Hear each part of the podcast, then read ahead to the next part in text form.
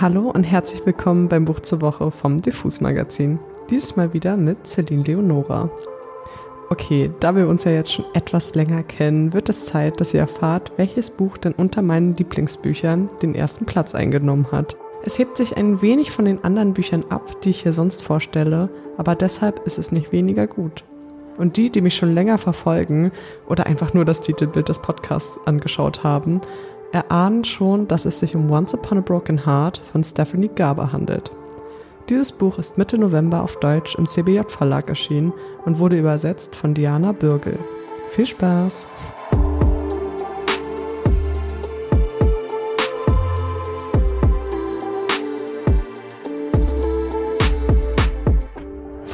Sollte man kurz mal erklären, dass Once Upon a Broken Heart ein Spin-off zu Stephanie Garbers erster Reihe Caravel ist. Aber keine Angst, die Bücher können auch unabhängig voneinander gelesen werden.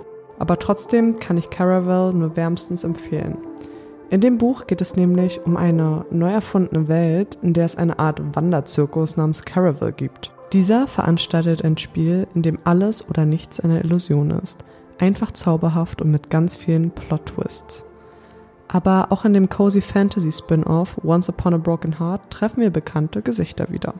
Aber erst einmal sollte ich euch ein wenig über den Plot selbst erzählen. Es geht um Evangeline Fox, die von Liebeskummer getrieben einen enormen Fehler macht. Denn sie geht einen Deal mit einer Schicksalsmacht oder auf Englisch auch Fate genannt ein.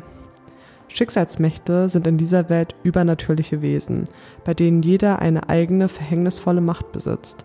In Caravel erfahren wir ein wenig mehr über ihre Herkunft, nur als kleiner Sidefact. Aber Evangeline sucht nicht nur irgendeine Schicksalsmacht auf. Nein, sie geht einen Pakt mit Jax, dem Prinz der Herzen, ein. Dieser hat aber nicht nur gute Absichten mit Evangeline. Es geschieht etwas Unerwartetes, woraufhin sie in den fantastischen Norden reisen muss. Dort trifft sie Jax wieder und muss daraufhin ihre Schulden begleichen. Aber ist sie wirklich bereit dazu, den vollen Preis zu zahlen? Ich kann leider nicht mehr verraten, da die Geschichte wirklich so viele Wendungen und Twists hat, dass man diese schlecht wiedergeben kann, ohne zu spoilern. Ich kann nur sagen, es wird ganz sicher nicht langweilig werden. Für wen kann ich dieses Buch also empfehlen? Ganz klar, wenn du Fantasy liest, es aber auch gemütlich und auch romantisch magst, dann ist das das perfekte Buch für dich. Aber versteht mich nicht falsch, dieses Buch hat es trotzdem in sich. Es geht um Verrat, Geheimnisse, Mord und vieles mehr. Der Romance-Part geht sehr langsam voran, was ich absolut liebe. Denn nichts ist schlimmer als eine kitschige Liebe auf den ersten Blick Geschichte. Nein, nicht mit uns. Obendrauf passt dieses Buch auch noch perfekt zur Jahreszeit, denn im fantastischen Norden, der auf Englisch auch Magnificent North heißt, ist es kalt und schneebedeckt. Schade, dass ich es im Sommer gelesen habe. Aber ich werde es eh jetzt noch einmal auf Deutsch lesen, weil es mich auf Englisch schon so gepackt hat. Es fühlt sich einfach an wie der erste Herzschmerz und die erste Liebe in einem. Wunderschön, doch ebenso brutal. Ich weiß nicht, wie es euch geht, aber ich finde diese Mischung einfach klasse. Nun möchte ich euch wieder eine Stelle aus dem Buch vorlesen, damit ihr einen Eindruck von Evangeline und Jax bekommt. Ich habe mir für euch die Szene ausgesucht, in der Evangeline das erste Mal auf den Prinz der Herzen trifft. Einfach entertaining aber hört einfach selbst in Kapitel 1, Seite 20 rein. Viel Spaß! Sie drückte den Finger auf die Dolchspitze. Scharfer Marmor, der ihre Haut durchstach, ein Tropfen nach dem anderen fiel zischend und fauchend in das Becken und erfüllte die Luft mit noch mehr metallischer Süße. Irgendwie hoffte sie, diese Opfergabe würde einen Hauch von Magie hervorrufen. Die Statue würde zum Leben erwachen und die Stimme des Prinzen der Herzen würde die Kathedrale erfüllen doch nichts regte sich, abgesehen von den tanzenden Flammen der Kerzenreihe. Sie konnte nicht einmal den gequälten jungen Mann ganz hinten in der Kirche hören. Es gab nur sie und die Statue. Lieber Prinz, begann sie zögerlich. Sie hatte noch nie zu einer Schicksalsmacht gebetet und wollte es nicht falsch angehen. Ich bin hier, weil meine Eltern tot sind. Sie verzog das Gesicht. So hatte sie eigentlich nicht anfangen wollen.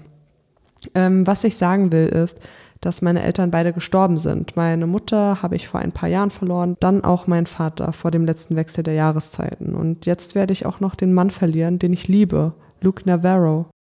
Ihre Kehle zog sich zusammen, als sie seinen Namen aussprach und sein schiefes Lächeln vor sich sah. Wenn er nicht vielleicht ganz so gut aussehen würde, wenn er ärmer oder grausam wäre, dann wäre das alles nicht passiert. Wir haben uns heimlich getroffen. Eigentlich war ich noch in Trauer um meinen Vater. Dann vor etwas mehr als zwei Wochen, an dem Tag, an dem Luke und ich unseren Familien sagen wollten, dass wir ineinander verliebt sind, hat meine Stiefschwester Marisol verkündet, Luke und sie würden heiraten. Evangeline verstummte und schloss die Augen. Bei diesem Teil wurde ihr immer noch schwindelig. Kurze Verlobungszeiten waren nicht unüblich. Marisol war hübsch, vielleicht ein wenig reserviert, aber freundlich, so viel freundlicher als Evangelines Stiefmutter Agnes. Allerdings hatte Evangeline sie nie auch nur im selben Raum mit Luke gesehen. Ich weiß, wie das klingt, aber Luke liebt mich. Ich glaube, dass er verflucht wurde. Seit die Verlobung verkündet wurde, hat er nicht mehr mit mir gesprochen. Er will mich nicht einmal sehen. Ich weiß nicht, wie sie es getan hat, aber ich bin sicher, dass meine Stiefmutter dahinter steckt. Evangeline hatte im Grunde keinen Beweis dafür, dass Agnes eine Hexe war und dass sie Luke verflucht hatte. Trotzdem war sie überzeugt davon, dass ihre Stiefmutter von Evangelines Beziehung zu Luke erfahren hatte und dass sie Luke und den Titel, den er eines Tages erben würde, stattdessen für ihre Tochter wollte. Seit mein Vater gestorben ist, verhält sie sich mir gegenüber feindselig. Ich habe versucht, mit Marisol über Luke zu sprechen. Ich glaube nicht, dass sie mir jemals absichtlich wehtun würde, im Gegensatz zu ihrer Mutter. Aber jedes Mal, wenn ich den Mund aufmache, kommen die Worte einfach nicht heraus. So als wären sie verflucht oder als wäre ich es. Deshalb bin ich hier und flehe dich um Hilfe an. Die Hochzeit ist heute und du musst sie aufhalten. Evangeline öffnete die Augen. Die leblose Statue hatte sich nicht geregt. Natürlich bewegten sich Statuen eigentlich nie. Trotzdem konnte Evangeline den Gedanken nicht abschütteln, dass die Statue irgendwas hätte tun sollen. Sprechen oder sich bewegen oder mit den Marmoraugen rollen. Bitte, du weißt, was ein gebrochenes Herz ist. Lass nicht zu, dass er Marisol heiratet. Bewahre mein Herz davor, ein weiteres Mal zu brechen. Na, das nenne ich einmal eine jämmerliche Ansprache, sagte eine schleppende Stimme ganz in ihrer Nähe. Dann klatschte jemand zweimal träge in die Hände. Evangeline fuhr herum und alles Blut wich ihr aus den Wangen. Ihn hatte sie nicht erwartet, den jungen Mann, der sich im hinteren Teil der Kirche die Kleider zerrissen hatte, obwohl schwer zu glauben war, dass es sich hier um dieselbe Person handelte. Sie hätte gedacht, der junge Mann würde leiden, doch er musste seinen Schmerz mitsamt den Ärmeln seines Mantels abgerissen haben, der nun in Fetzen über sein schwarz-weiß gestreiftes Hemd hing, das nur auf einer Seite in seiner Hose steckte. Er setzte sich auf die Stufen des Podests, lehnte sich gemächlich an eine der Säulen und streckte seine langen, schlanken Beine vor sich aus. Sein Haar war golden und zerzaust, seine zu blauen Augen waren blutunterlaufen und seine Mundwinkel zuckten. So als gäbe es zwar nicht viel, was ihm Freude bereitete, als hätte er es aber immerhin genossen, ihr diesen kurzen Schmerz beschert zu haben. Er wirkte gelangweilt, reich und grausam. Soll ich wieder aufstehen und mich umdrehen, damit du mich auch von hinten bewundern kannst? höhnte er, was ihr die Farbe unvermittelt zurück in die Wangen trieb. Wir sind hier in einer Kirche. Was hat das denn damit zu tun? Mit einer eleganten Bewegung griff der junge Mann in die Innentasche seines burgunderroten Mantels, zog einen rein weißen Apfel heraus und biss hinein. Dunkelroter Saft troff von der Frucht auf seine langen weißen Finger und die makellosen Marmorstufen. Was soll das? Eigentlich hatte sie nicht so laut werden wollen. Sie war zwar nicht schüchtern im Umgang mit Fremden, aber normalerweise vermied sie es doch, sich mit einem anzulegen. Bei diesem unverschämten jungen Mann schien sie jedoch einfach nicht anders zu können. Das ist respektlos. Du betest da gerade zu einem Unsterblichen, der jedes Mädchen tötet, das er küsst. Glaubst du denn wirklich, dass er Respekt verdient hat? Der grässliche Kerl unterstrich seine Worte mit einem weiteren großen Bissen von seinem Apfel. Sie versuchte ihn zu ignorieren, gab sich wirklich Mühe, doch es war, als hätte eine furchtbare Magie von ihr Besitz ergriffen. Nein, das konnte nicht sein. Du starrst schon wieder, schnurrte er. Sofort sah Evangeline weg und wandte sich erneut der Marmorstatue zu. Vor wenigen Augenblicken hatte der Mund dieses Abbilds ihr Herz schneller schlagen lassen, doch jetzt schien es nur irgendeine gewöhnliche Statue zu sein, leblos im Vergleich zu diesem scheußlichen jungen Mann. Ich persönlich finde ja, dass ich in Wirklichkeit viel hübscher bin. Auf einmal stand er direkt neben ihr. Schmetterlinge flatterten in Evangelines Bauch auf. Ihr panisches, zu schnelles Flügelschlagen warnte sie, drängte sie dazu, loszurennen, zu fliehen, doch sie konnte den Blick nicht abwenden. Er schenkte ihr ein echtes Lächeln, das ein paar Gerübchen zum Vorschein brachte und ganz kurz eher einen Engel als einen Teufel aus ihm machte. Vermutlich mussten sich jedoch sogar Engel vor ihm in Acht nehmen. Sie konnte sich gut vorstellen, wie er diese trügerischen Grübchen einsetzte, um einen Engel die Flügel zu stehlen, damit er mit den Federn spielen konnte. Du bist es, flüsterte sie. Du bist der Prinz der Herzen. Der Prinz der Herzen nahm einen letzten Bissen von seinem Apfel, bevor er ihn auf den Boden fallen ließ und alles mit rotem Fruchtsaft bespritzte. Diejenigen, die mich nicht leiden können, nennen mich Jax. Und ich sag euch, der Deal, der darauf folgt, entpuppt sich nicht so einfach, wie er anfangs scheint. Aber was mich an diesem Buch in den Bann gezogen hat, ist auf jeden Fall der Schreibstil, der auf mich einfach magisch wirkt. So etwas habe ich noch nie zuvor gelesen. Und außerdem schreibt Stephanie Garber ihre Charaktere immer so gut, dass sie auf mich total real wirken.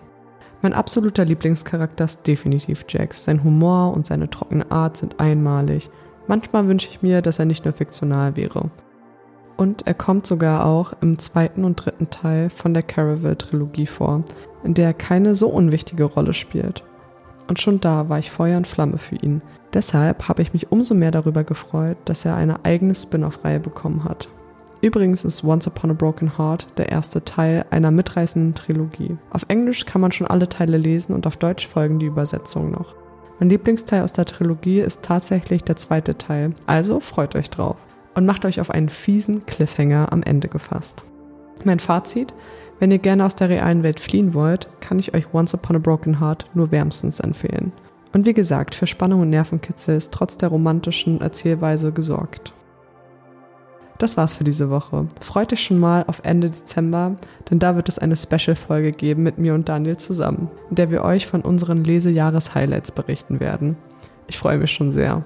Wie dem auch sei, mein Name ist Celine Leonora. Ich habe euch Once Upon a Broken Heart vorgestellt. Wenn es euch gefallen hat, drückt doch auf die Glocke, um nichts mehr zu verpassen. Also ciao und bis zum nächsten Buch.